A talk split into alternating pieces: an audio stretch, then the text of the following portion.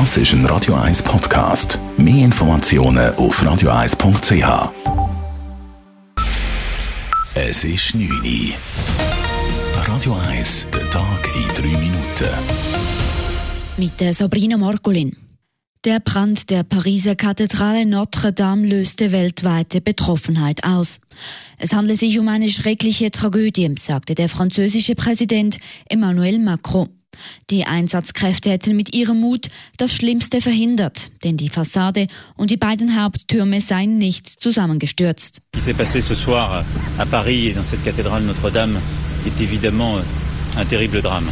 Durant ces heures, grâce à leur engagement, à l'engagement euh, de l'ensemble, même si la bataille n'est pas encore totalement gagnée. Les prochaines heures, mais grâce à leur courage, la façade et les deux tours principales ne se sont pas effondrées. Macron versprach den Wiederaufbau der Kathedrale, denn sie gehöre zu Paris und zu Frankreich und das würden die Franzosen auch erwarten. Offen ist jedoch weiter die Frage nach der Brandursache. Im Vordergrund steht nach wie vor ein Unfall im Zusammenhang mit den Renovationsarbeiten am Gebäude. Es gebe keinerlei Hinweise für eine vorsätzliche Tat, sagt der Pariser Staatsanwalt Rémi Etz. C'est la thèse accidentelle qui est privilégiée, la thèse d'un départ de feu en lien avec les travaux en cours d'exécution. Rien, rien aujourd'hui, je dirais, ne va dans le sens d'un acte volontaire. Präsident Macron will eine nationale Spendensammlung lancieren. Verschiedene Unternehmen haben bereits mehrere hundert Millionen Euro zugesichert. Auch sind bei einem Spendenaufruf von der Kulturerbenstiftung schon über zwei Millionen Euro zusammengekommen.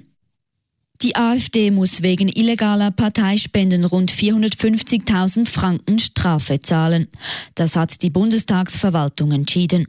Es geht um Wahlkampfhilfe der Schweizer Werbeagentur Goal AG für die AfD-Politiker Jörg Meuthen und Guido Reil. Die Parteispenden sind auf illegale Weise entgegengenommen worden, denn deutsche Parteien dürfen keine Spenden von Unterstützern außerhalb der EU annehmen.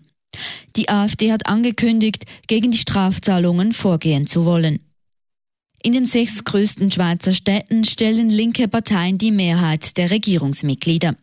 Die SP, die Grünen und kleinere Linksparteien halten mehr als 70 Prozent der Regierungssitze in Städten mit über 100.000 Einwohnern.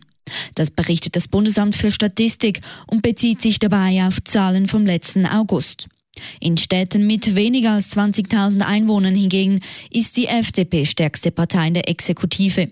Linksgrün hält lediglich einen Viertel der Sitze.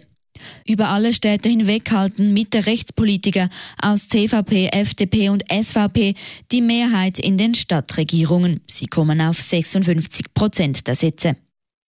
Trotz vergleichsweise warmen Temperaturen haben auch in diesem Winter viele Obdachlose Unterschlupf im Zürcher Fußbus gesucht.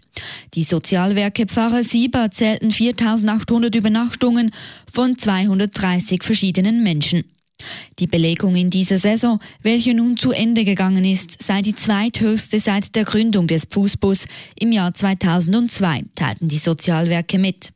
Nur im Vorjahr waren es mit über 5500 rund 700 Übernachtungen mehr. Radio 1, Wetter. In der Nacht gibt es viel Wolken und ein bisschen Regen. Gegen den Morgen trocknet es aber. Den Tag durch ist es dann trotz Quellwolken recht sonnig bei maximal 18 Grad. Vom grünen Donnerstag bis zum Kar Samstag gibt es dann viel Sonne bei angenehmen 19 bis 21 Grad.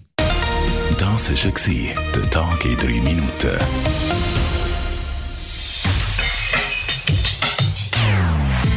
Non-Stop Music auf Radio 1. Besten Songs von allen Zeiten. Non-Stop. Radio 1.